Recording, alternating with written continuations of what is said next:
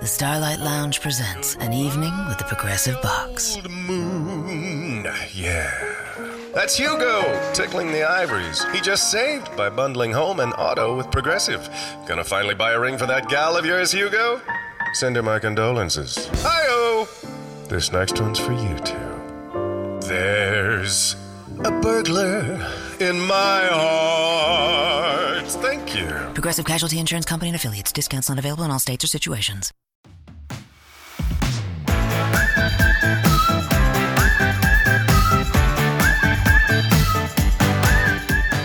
¿Qué tal? Muy buenas a todos, bienvenidos a vuestra casa, bienvenidos al podcast de Topes de Gama. Este es el episodio 15 ya, ¿eh? De nuestro Unplug, que como sabéis, la idea es traer un episodio a la semana. Eh, eh, ¿cómo que un episodio a la semana? Un episodio, bueno, vale, Pero la igual esta pasada semana... no hubo.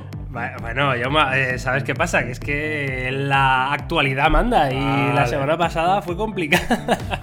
Pero sí, la idea, la idea es traer uno a la semana. Aunque, para compensar la anterior, esta semana traeremos dos, ¿eh? Ya lo pongo aquí, esto está firmado ya, sellado por las redes. Pero Yauma. yo tengo que venir a los dos. Pues hombre, deberías, deberías, porque esto es algo tan tuyo como mío, ¿no? ¿O ¿Cobraré el doble o me van a pagar lo mismo? Yo creo que, yo creo que el, tema, el tema del dinero lo hablaremos pronto, ya, no te preocupes. Bueno, lo dicho, como sabéis, eh, hablaremos un poquito de todo, diferentes noticias, eh, debatiremos, que esta semana el debate va a ser bastante interesante además, y luego dedicaremos algo de tiempo al off-topic, por supuesto, temas que están fuera de la tecnología, pero que también, pues bueno, de alguna manera nos gusta hablar de ello, sobre todo para desengrasar un poquito, ¿no? Hoy, como ya habéis podido comprobar, pues eh, tenemos a Jauma que nos acompaña. Recordaros, eso sí, que estamos en todas las plataformas de podcast que os apetezca. Estamos en Spotify, estamos en iTunes, estamos en Evox, estamos en Spreaker. ¿En, en qué más estamos, Jauma? Estamos en todos lados, Jauma la voz. Cualquier plataforma ahí es donde nos puedes encontrar. Así que nada, estad atentos porque nos podéis encontrar donde queráis. Vosotros elegís el lugar donde, donde prefiráis escucharnos. Por cierto, no está Carlos esta semana tampoco porque lo tenemos en Colombia. ¿eh? En Colombia, ¿cómo vive el tío? eh? El tío vive mejor que quiere. Mejor que quiere, madre mía, Carlos. Bueno, le mandamos un saludito a nuestro compañero viajero. Nuestro Y- parcero. A nuestro parcero, güey. Güey, no, no, güey no, ¿no? Obvia, el güey, obvialo. Bueno, oye, eh, pero bueno, te tenemos a ti, Jauma. eh, eh, el grandioso, el inigualable. Ese soy yo. Eh, eh, el número 2. ¿Cómo que dos? Sí, creo que es el 2, Jauma, no sé. Bueno, igual, igual no vengo, ¿eh? El próximo. A ver, yo creo que- sigas tratando así, no vengo. Yo creo que está el Carlos Pro, luego el Carlos Lite. Bueno, serías el 3, fíjate, el 1 3, tío. O sea, y luego ya. ¿Carlos Lite está por encima de mí? Claro, es que Carlos Lite, tío, un procesador Mediatek. Vale, vale. Un espectáculo, ¿eh? Bueno, ¿qué tal, qué tal esta semana, Jauma? ¿Cómo estás? Bien, Cuéntame. bien, bien, estoy bien, estoy con ganas eh, de debatir porque, bueno, no, es que no, no lo quiero anticipar porque ya la gente... Os voy a dejar con el hype, pero probablemente hoy es de los debates más interesantes porque vamos a hablar de una de las cosas, una de las innovaciones, de los cambios que más pueden afectar a los smartphones en los próximos años. Con lo cual, ahí lo dejo, aunque seguramente más de un avispado ya sepa por dónde vamos. Bueno, ahí lo dejamos, ¿eh? Luego pasaremos al debate, como dice Jauma, muy interesante esta semana. Vamos a hablar de las noticias, las noticias más interesantes de la semana, que son, eh, bueno, la primera tiene que ver con Google Maps, que por lo visto avisará por fin de los radares de velocidad en tiempo real. Por lo visto, eh, Google está sacando bastante provecho a la adquisición que hizo de Waze, que para el que no lo conozca, Waze es, es, eh, bueno, esa aplicación de GPS con ese sistema colaborativo en el que los propios usuarios eh, van proveyendo al, al sistema de, de avisos, ¿no? Si hay un control policial, un radar, unas obras. Me parece bastante interesante ¿eh? que ya por fin se, se incluya este tipo de funciones en, en Google Maps, ¿eh? Total, yo lo estaba, lo estaba Sí. esperando, me parece que es una... No, no, no, pero a ver, tenemos que ser conscientes, ¿no? Cuál es la, finalidad última de un radar de velocidad, es, alertar y, tener precaución en un lugar donde se presupone que bueno, pues que es especialmente peligroso, donde moderar la velocidad es más relevante que en, que en el resto de la vía, porque probablemente haya más riesgo de accidente, ¿no? Y también sabemos que no siempre es así, que muchas veces hay radares que están puestos en lugares que son especialmente seguros, especialmente rectos, especialmente Propensos a la bien- velocidad. Claro, bien asfaltados, donde probablemente no es el lugar más indicado para ponerlos, pero probablemente es donde, donde igual le sacan más partido económico. Con lo cual yo soy muy, muy partidario de, de que incluya esto, de que nos avise para que estemos eh, precavidos, para que moderemos más todavía la velocidad, que siempre tiene que estar evidentemente en límites legales, pero me parece que tiene sentido. Y sobre todo lo que tú dices, eh, yo soy muy pro Porque me gusta mucho, soy muy pro de que las comunidades generen, generen la información, ¿no? Y en este caso, pues bueno, el, tráfico, que es algo que está variando todo el tiempo, donde hay accidentes imprevistos, donde pasan cosas, pues poder ir construyendo esa información en tiempo real me parece maravilloso. Totalmente. Por lo visto hay un usuario de Reddit que, bueno, ha colgado en este famoso foro estadounidense que hay ciertos usuarios que están viendo un nuevo botón en la aplicación Google Maps en el que ya van a poder ellos mismos, eh, bueno, dar esos avisos, ¿no? Tienes dos opciones, uno que te sale un aviso para una cámara o otro tipo de aviso, ¿no? Ya sea una obra, un control policial o lo que sea. Entonces vemos como poquito a poco pues Google Maps eh, va adquiriendo esas funciones de Waze que desde luego son eh, la clave, desde luego, muy interesantes. Vamos a pasar con la siguiente noticia que esto sí tiene que ver ya con el debate de hoy, que aunque luego profundizamos un poquito más, pero vamos a hablar del Samsung Galaxy X. Eh, se ha confirmado, por lo visto, su disponibilidad y fecha de lanzamiento. Eh, aprovecho para meter un poquito de spam en topes de gama plus. ¡Uh, qué bien! Porque, claro, pues sí, Qué bien yo lo soy un costurero de la información. ¿Por qué? Porque eh, también anunciaron con el Galaxy X, ¿vale? Con el teléfono plegable de Samsung, pues anunciaron también en la conferencia de desarrolladores de, de los coreanos también la nueva interfaz, el Samsung One UI, de la cual tenéis un nuevo un vídeo en el canal en Topes de Gama Plus, que si queréis profundizar el tema yo lo recomiendo porque está chulísima, la verdad. Y ahora sí, vamos a hablar del Galaxy X, Jauma. Eh, se rumorea un precio que a mí me parece bastante razonable dentro de, de la tecnología que es, entre 1.300 y 1.700 euros. Una cifra muy semejante, ojo, a la del Royol. ¡Uh, el rollole! El rollole. El rollole me mola a mí, el rollole. El primer teléfono plegable del mercado, que bueno, para que no lo haya visto es un poco cutre, tengo que decirlo. Hombre, que ya viendo el nombre, ¿qué te puedes esperar? ¿Cómo le llamas rollole? Royol es como Radiolé, ¿no? O sea, Eh, ¿sabes a qué me suena a rollole? No. A, a la última droga de diseño, ¿sabes? que, que lo está petando en Ibiza. Esto lo peta. Hostia, me han metido tres rolloles en el gin tonic, loco. a mí me suena a, Que no veas la que he pillado. me suena a feriante, ¿eh? A Sí, droga de feriantes, te lo digo. poco- Bueno, en fin, el caso es que DJ Co, eh, DJ Co, Soy muy fan de este señor y de su nombre. sobre todo el nombre, del nombre. El señor está bien también, ¿eh? La verdad que en, en los... Paso de no está mal. Sí, no, no, pero joder, yo es- me acuerdo en la presentación del S9 y S9 Plus Sí. que el tío tiene ahí, se le da bien, Sí, ¿eh? Se le da bien. El, el escenario se le da bien.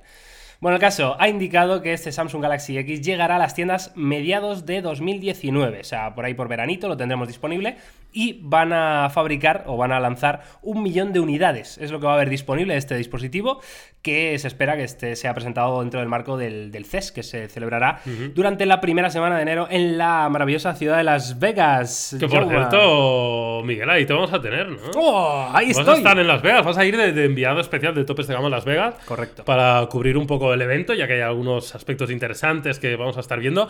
Y, hombre, si pudieras llegar a echarle en mano a este, a este nuevo teléfono de Samsung, pues evidentemente sería un. sí, vamos, te lo curras mil. Voy a intentar, ¿eh? Ser allí, yo qué sé, un trepa más en Las vale. Vegas. Que Voy como- a colarme por detrás de las cortinas de todo. Como si no vuelvas con un vídeo del Galaxy X, no vuelves. ¿eh? O sea, eh, eh, hemos cambiado las claves del YouTube. ¿Sabes qué pasa? Que, que hay, hay un plus ahí de peligrosidad, de, de cosas que yo... me- Peligrosidad. Ah, Bueno, yo creo que habría que hacer un esfuerzo económico para que el Galaxy X estuviera en el canal, pero bueno, en fin. bueno, bueno.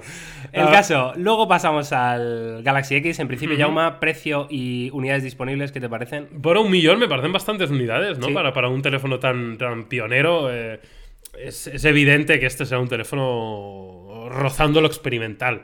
Eh, porque será el primero en, en incorporar esta tecnología, el primer teléfono mainstream que, que tenga, pues bueno, esta capacidad plegable y probablemente no sea un teléfono de masas casi seguro, a pesar de venir de una compañía muy mainstream como es Samsung, ¿no? No sé, me parece, me parece mucho, un millón de unidades, aunque también entiendo que, bueno, probablemente habrá mucha gente, mucho amante de la tecnología, que por el mero hecho de tener algo diferencial, distinto, de, de algo que probablemente pueda o no pasar a la historia de la tecnología, porque igual es el primer teléfono de muchos plegables, o igual es el gran fracaso, fracaso de los teléfonos plegables. Todavía no lo sabemos, pero me parecen bastantes unidades y el precio me parece razonable, honestamente. Sabiendo que, yo qué sé, que un iPhone X te cuesta 1.300 euros, pues que este teléfono tan distinto, donde probablemente todavía no se pueda fabricar lo suficientemente en masa como para abaratar los costes, cuesta entre 1.300 y 1.700, me parece lógico. También es verdad que todavía no tenemos muchos detalles sobre el resto del hardware, que evidentemente sabemos lo más importante, pero habrá que saber muchos otros aspectos. Totalmente, son optimistas, ¿eh? La gente de Samsung, desde luego un unidades, pues oye, ahí estarán. Vete ahorrando, que seguro que te hace falta. Luego, luego hablamos más en detalle del Galaxy X. Vamos a con la última de las noticias que tenemos esta semana,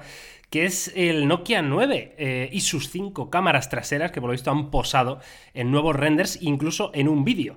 Eh, este teléfono de Nokia se ha rumoreando desde hace bastantes meses, pero Sí. parece que no acaba de salir. Es un teléfono que, bueno, parece como eh, tendría como principal novedad eh, cinco lentes en la parte trasera, aparte de una pantalla de 5,9 pulgadas, lector de huellas bajo la pantalla y un Snapdragon 845 o 855, porque claro, si sale a principios de 2019, Claro. quizá ya decidan incorporar el nuevo chipset de, de Qualcomm, Jauma. Sí, podría ser. Igual lo veo un poco justo, ¿eh? Para salir a principios del 19 ya con el 855. Yo creo que los primeros teléfonos, evidentemente, serán de las marcas mainstream y serán en Mobile World Congress, que ya es prácticamente marzo, con lo cual lo veo justo el 855. No sé, la verdad que es lo que tú dices, ya habíamos hablado incluso en, en las noticias, ¿no? De, de- de este futurible teléfono de Nokia. Eh, se va a llevar unas cuantas bromas, también te lo digo, ¿eh? Por lo de las cinco cámaras. Y lo que no tengo claro, tú tienes claro cuál es la utilidad de la quinta. Es decir, entiendo que tiene un sensor principal, que tiene un sensor secundario que sea un por dos, que Le- tendrá le un gran angular. todo. Le habían metido todo, Jauma. O sea, el, el por dos, el gran angular, el blanco y negro, el, o sea, Ah, claro, claro, o sea, claro. todo. Todo lo que se podía meter de cámaras, de, de- todas estaban. Pues entonces será sensor principal, sensor teleobjetivo, sensor gran angular, sensor blanco y negro y sensor para la profundidad. Ahí está, ahí está. Ya está, Ya ahí está. está. Muy fácil. Madre mía, os, he- fácil. os hemos pillado, Nokia. ¿eh? Bueno, el caso, ¿qué te parece un Nokia de gama alta? De verdad de gama alta, no como se... Bueno, los modelos que han salido, Sí. que, que estaban bien, que tenían buenas specs, pero no han acabado de funcionar. Y parecía que se esperaba, ¿no? Un Claro. puntito más por parte de Nokia, ese gama alta de verdad, un gama premium, ¿no? Pues muy bien, yo al final, es decir, muy bien desde el punto de vista de que a mí todo lo que sea eh, más terminales, más innovación y que, y que una marca como, no, no- como Nokia se, se sume un poco a la batalla, a la lucha, me parece muy interesante. Es verdad que tengo mis ciertas reticencias, ¿no? Porque los últimos productos de Nokia pues igual no han estado a la altura de lo que esperábamos o a la altura directamente de la competencia en su rango de precio. Pero sí que es verdad que, vamos, yo estaría encantado de que este teléfono fuera innovador, que gracias a sus cinco cámaras tuvieras más posibilidades que con cualquier otro y lo tuviéramos en cuenta de cara a los mejores teléfonos del año. De verdad que me encantaría y ojalá sea así y nosotros estaremos muy atentos al Nokia 9. ¿Pero estás desencantado con Nokia o, o de verdad lo Sí. esperas con un hype eh, grande? No, no, no. Estoy un poco desencantado con Nokia, pero no por nada, sino simplemente porque los últimos productos de Nokia, si no son malos, no son tan buenos como su competencia. Entonces, eh, pues de- desde el punto que no, no me parecen eh, pioneros o no me parecen que estén al mejor nivel en su, en su rango, pues eh, eso evidentemente me embajona un poco de cara a sus, a sus novedades. Pero que me encantaría que así fuera, no tengas ninguna duda, ¿no? Eh, y eso evidentemente pues es lo que hace que no tenga tanto hype, porque evidentemente deseo que sea un gran terminal, pero un poco pues aludiendo a lo que he visto últimamente, pues mm, tengo algunas dudas.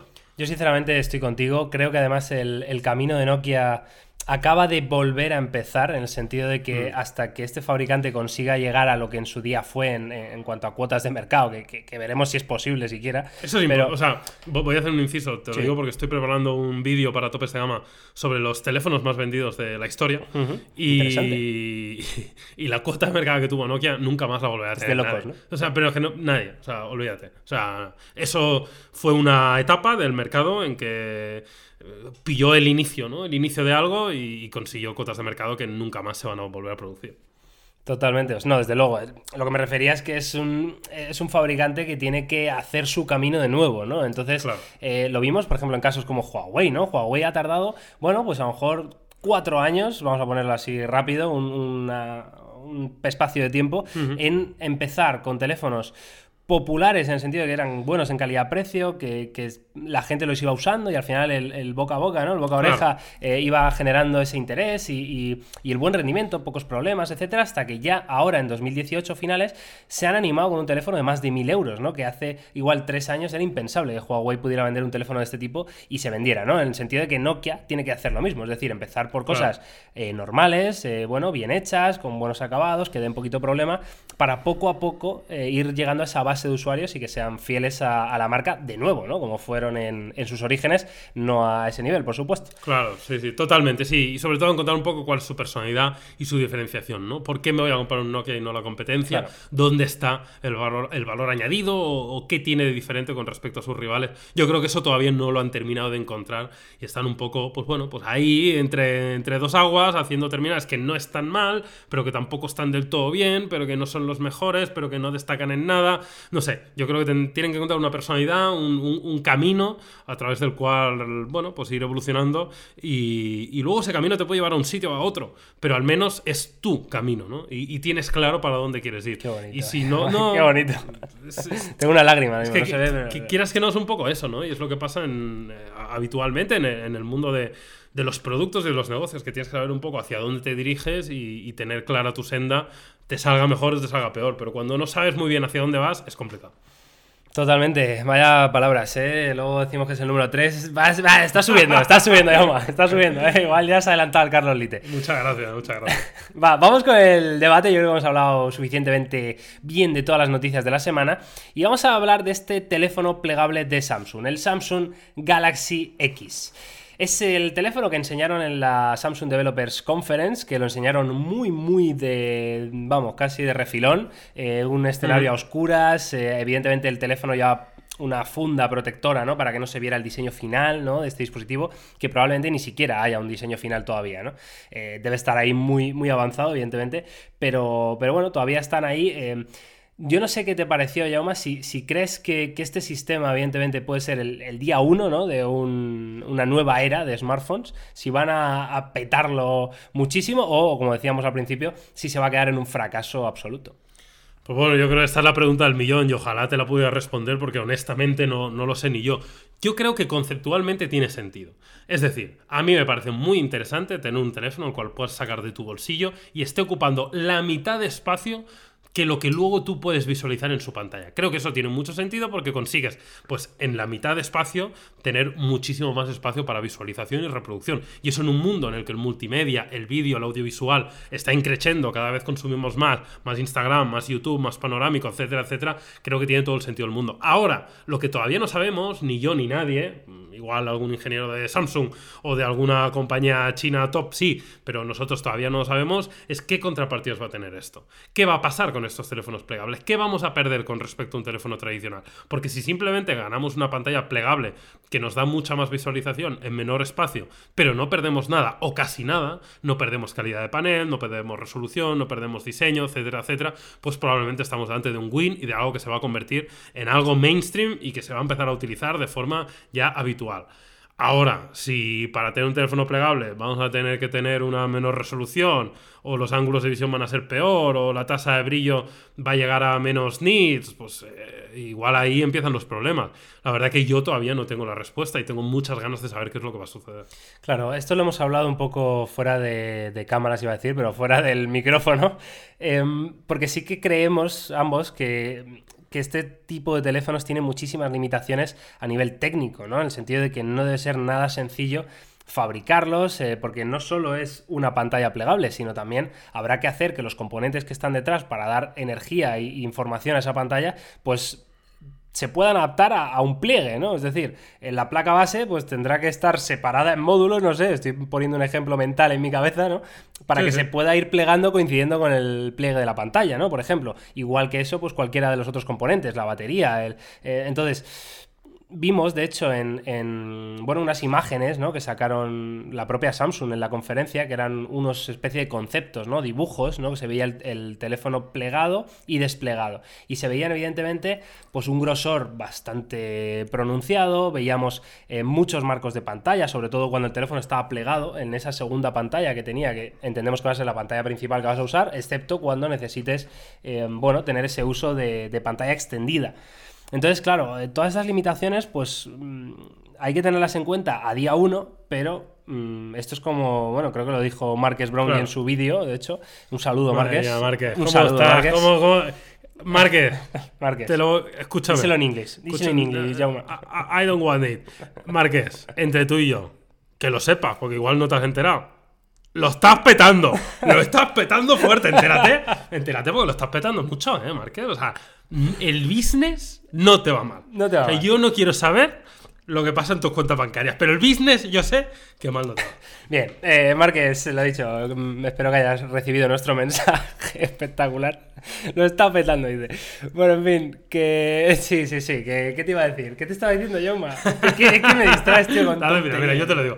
Yo, yo lo que quiero que. Bueno, un poco creo que por donde ibas, ¿no? Es que, que Márquez comentaba un poco en su Ah, vídeo sí. que evidentemente estamos en algo muy, muy, muy, muy incipiente, en el día uno, Claro. en el inicio, en algo que tiene que evolucionar. Y creo que esto también es importante a la hora de cuando veamos definitivamente este primer producto. Por ejemplo, Miguel, si tú te vas a Las Vegas y ves este Galaxy X, Que lo veré, creo, lo que, veré. creo que tienes que tener muy en cuenta qué estamos perdiendo en este producto con respecto a lo que teníamos con teléfonos no plegables, pero también tienes que contextualizar que es la primera versión de algo, con lo cual es probable que la segunda, tercera, cuarta, quinta, pues vayan mejorando, sean mejores, mm, rebajen el precio y mejoren la tecnología, ¿no? Con lo cual, eso es algo que tenemos que valorar porque siempre el, el digamos, el pionero, el primer terminal que incluya algo siempre, pues bueno, pues no, no, no, no lo puedo hacer con el nivel de madurez que lo hacen segundas, terceras o quintas versiones. Eso es, a lo que iba yo es que en el vídeo de Márquez, eh, él precisamente por un ejemplo que es muy representativo, que es el primer eh, Galaxy, el Note Edge, si os acordáis, fue una variante del Note 4 que tenía una parte de la pantalla era curva, ¿no?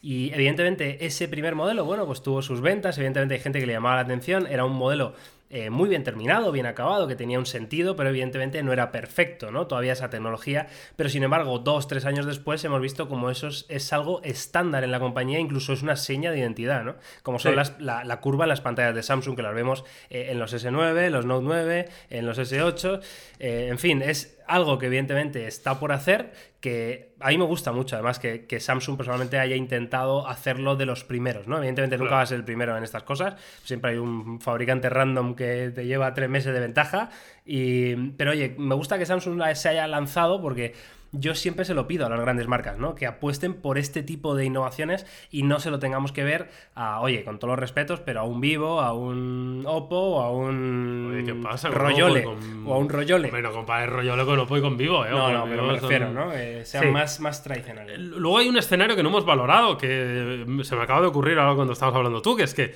hemos hablado de que puede ser un fracaso, de que puede ser un éxito y que todos los teléfonos terminen siendo plegables, o luego puede pasar algo que acabas de comentar, que se convierta en un hecho diferencial de la marca y que los teléfonos Samsung sean plegables y el resto no, como pasa ahora con la pantalla curva, que sí, que es verdad que la han, la han adaptado algunos, por ejemplo Huawei ahora también tiene la, las- las, eh, la ligera curvatura en la pantalla por la parte frontal, pero es algo que siempre ha sido diferencial de Samsung y que no se ha convertido en mainstream pero, pero sí se ha convertido en habitual en Samsung y, y se, y se vive con mucha normalidad, que hay algunos teléfonos con la pantalla curva y otros no.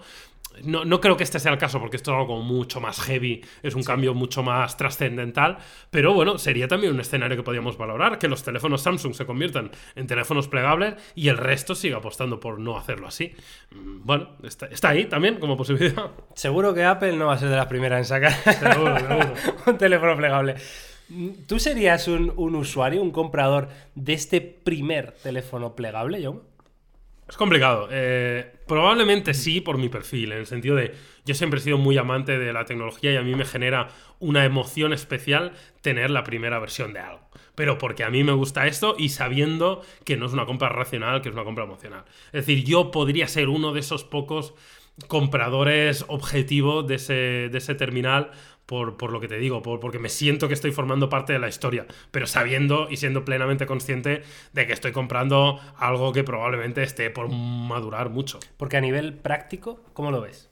Bueno, yo es lo que te digo. Yo, o sea, ¿te, yo- ima- te imaginas en ese Sí, día a día sí. eh, sacando tu teléfono Sí, del bolsillo y no teniendo que llevar también en la mochila el iPad, sino que tu mismo teléfono sea también la tablet? Sí, yo a nivel de practicidad sí que lo veo claro. Es decir, entiendo que sea un terminal que en un porcentaje muy alto de las veces lo utilizarás estando plegado, al igual que lo utilizas a día de hoy con un teléfono con solo la pantalla de un lado de- del terminal y que en momentos puntuales, cuando vayas, por ejemplo, a consumir multimedia o a utilizar aplicaciones, yo que sé, de realidad aumentada o, o- la cámara para grabar vídeo, no sé, en situaciones más, más específicas, pues lo, lo- lo despliegues para tener un mayor campo de visión. Yo en este sentido sí lo veo práctico. Ahora, es lo que te digo, ¿eh? claro, esto, esto es sobre la teoría, claro, luego hasta que no lo pruebas, hasta que no lo ves y cómo, cómo está implementado, pues es difícil.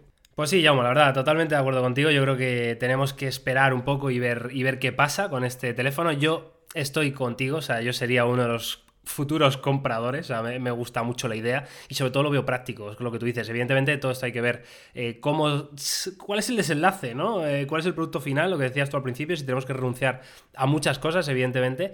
Pero bueno, desde luego tenemos el hype por las nubes con este dispositivo que veremos presumiblemente en el CES, ¿vale? En Las Vegas, CES 2019, primera semana de enero, que tendré la gran suerte de estar allí. Y yo creo que con esto podemos pasar ya al off topic. Un off topic que me apetece. ¿eh? Yo ya sabéis que traigo el, off topic que me sale de debajo de los pantalones. Y en este caso me apetece el de videojuegos. Jauma, Red Dead Redemption 2. ¿Lo has jugado? ¿No lo has jugado? Pues mira, no lo he jugado, no te voy a engañar. No lo he jugado y no lo he jugado. Eres un traidor. ¿Es el único que no lo ha jugado del planeta? Bueno, pues no lo sé si soy el único del planeta que no lo ha jugado, pero sí que es verdad que no lo he jugado básicamente. ¿Por qué? Porque es un juego muy exigente en cuanto a las horas que necesitas dedicarle.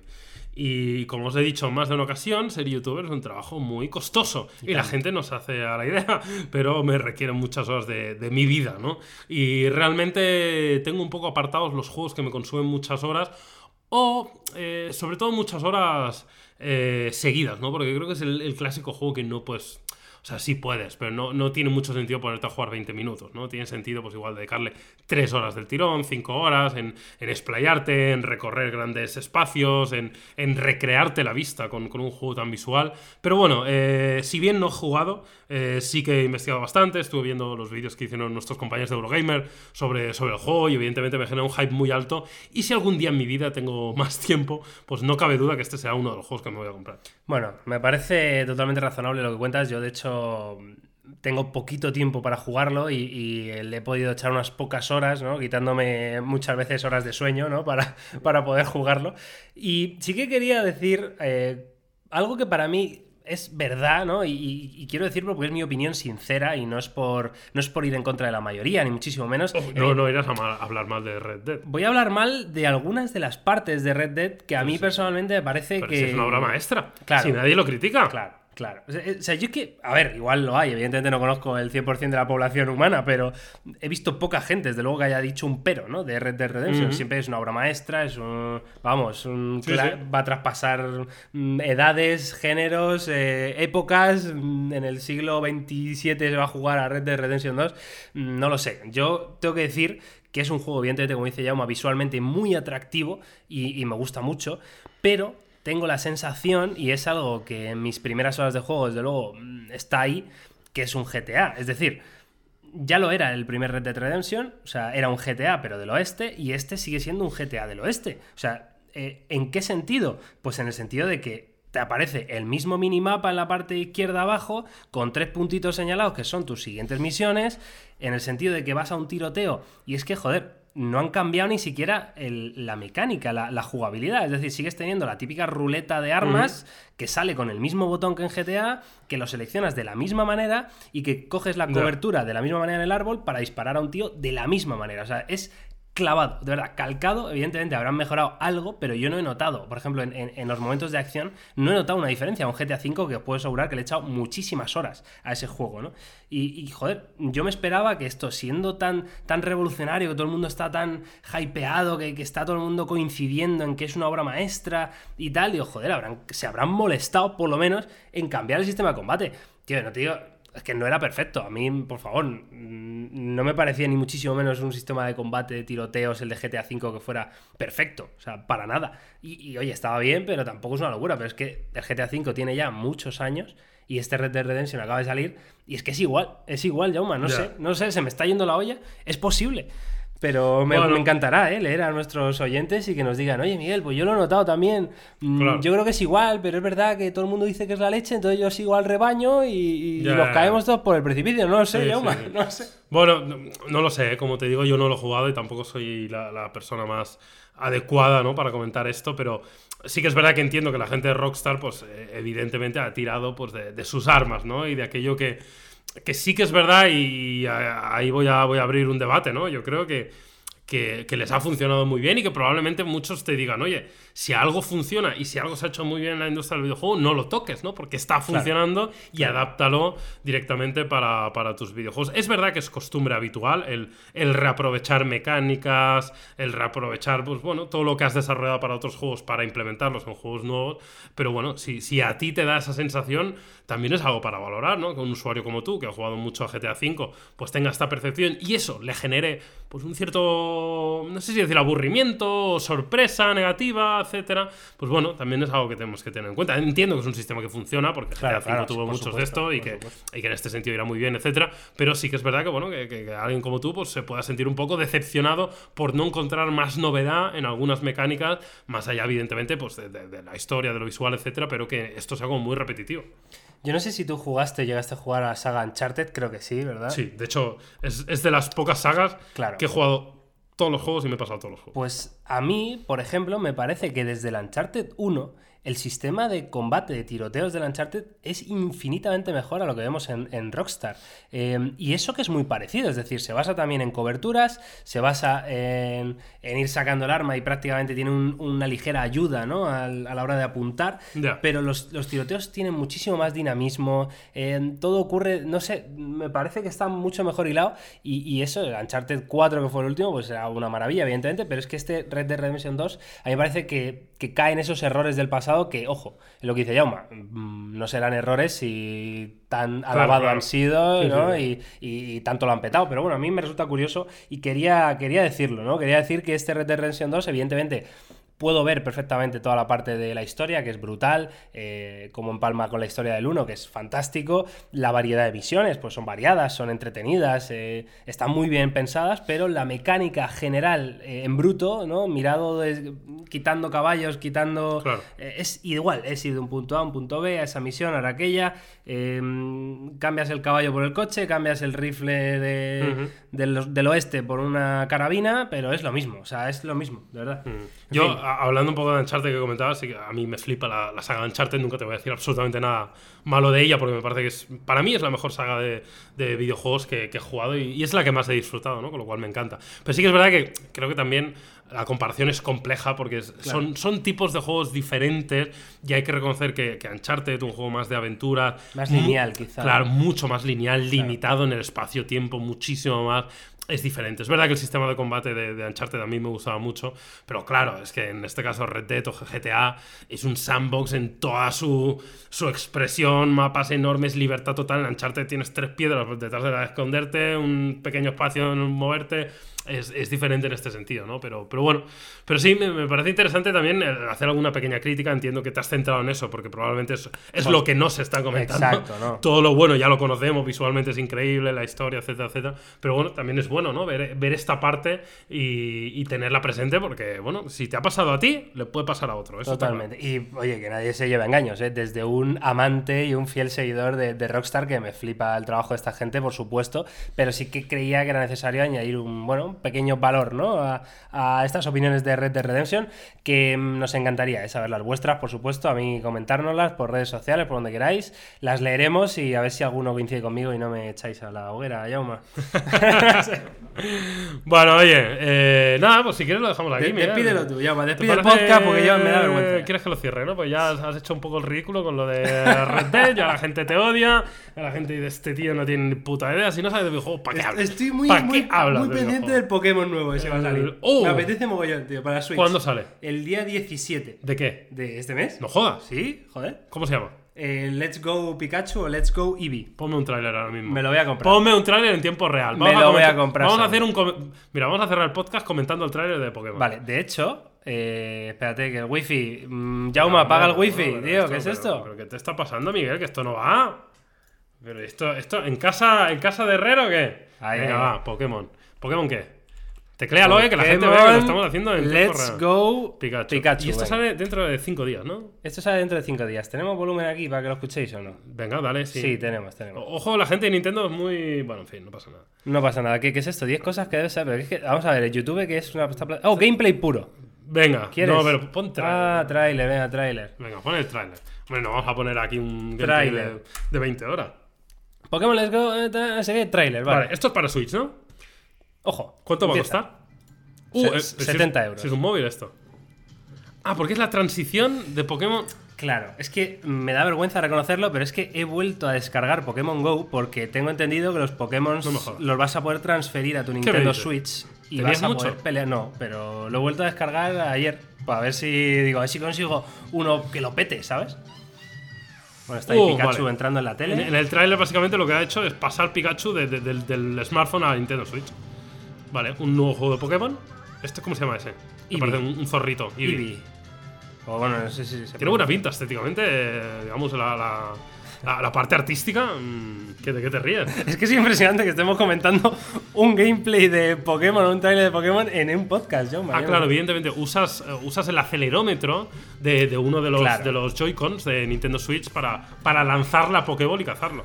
La Uh, gracia un monkey, es. un monkey. Bueno, la gracia, no sé si esto es gracioso, pero supone que los Pokémon salvajes no vas a poder combatir contra ellos, sino solo cazarlos. Es decir, Ah. no les vas a, lanzar ningún ataque, ¿Por solo qué? le lanzas una valla para que te quieran más o una Pokéball, ¿no? Pero es- esto no, no tiene mucha gracia entonces. Claro, pero sí vas a combatir con esos Pokémon contra otros entrenadores en los gimnasios y demás, ¿no?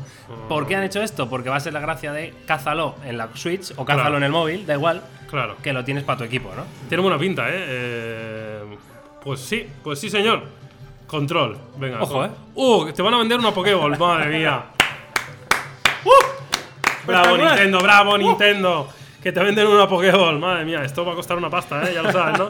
Aquí van a caer 60 pavos, fácil. El- Ese chaval que ha salido, o sea, eh, ha estado llorando durante meses a sus padres. Madre Comprarme mía. la Pokéball, por favor. Los que van a llorar son los padres. Pero bueno. Ay, te lo puedes llevar con. Esto Es me increíble. parece bastante. Y lo puedes conectar con el. Bueno, bueno, bueno. Bueno, Bueno, bueno, bueno, basta, señores. basta, basta, para, basta, para, para, basta, para, basta. para esto, para esto, señores. basta. Ya os veis vosotros el trailer si queréis. Pero esto me parece una locura, ¿eh? Me parece maravilloso. Vamos a comprar el Pokémon fuerte, ¿eh? Ah, Pues sí, ¿no? Sí, sí, claro. O sea, me yo lo digo en serio, ¿eh? Yo me uno. lo voy a comprar Día y uno lo voy a jugar, ¿eh? Venga. Vale, señores, que no vamos a jugar a Pokémon. Que vaya bien, nos vemos esta misma semana, igual hay dos, ¿eh? Que lo hemos dicho al principio, no podemos rajarnos ahora, Yoma, ¿eh? Va. Con un par. Venga, hasta la próxima. bien, chao.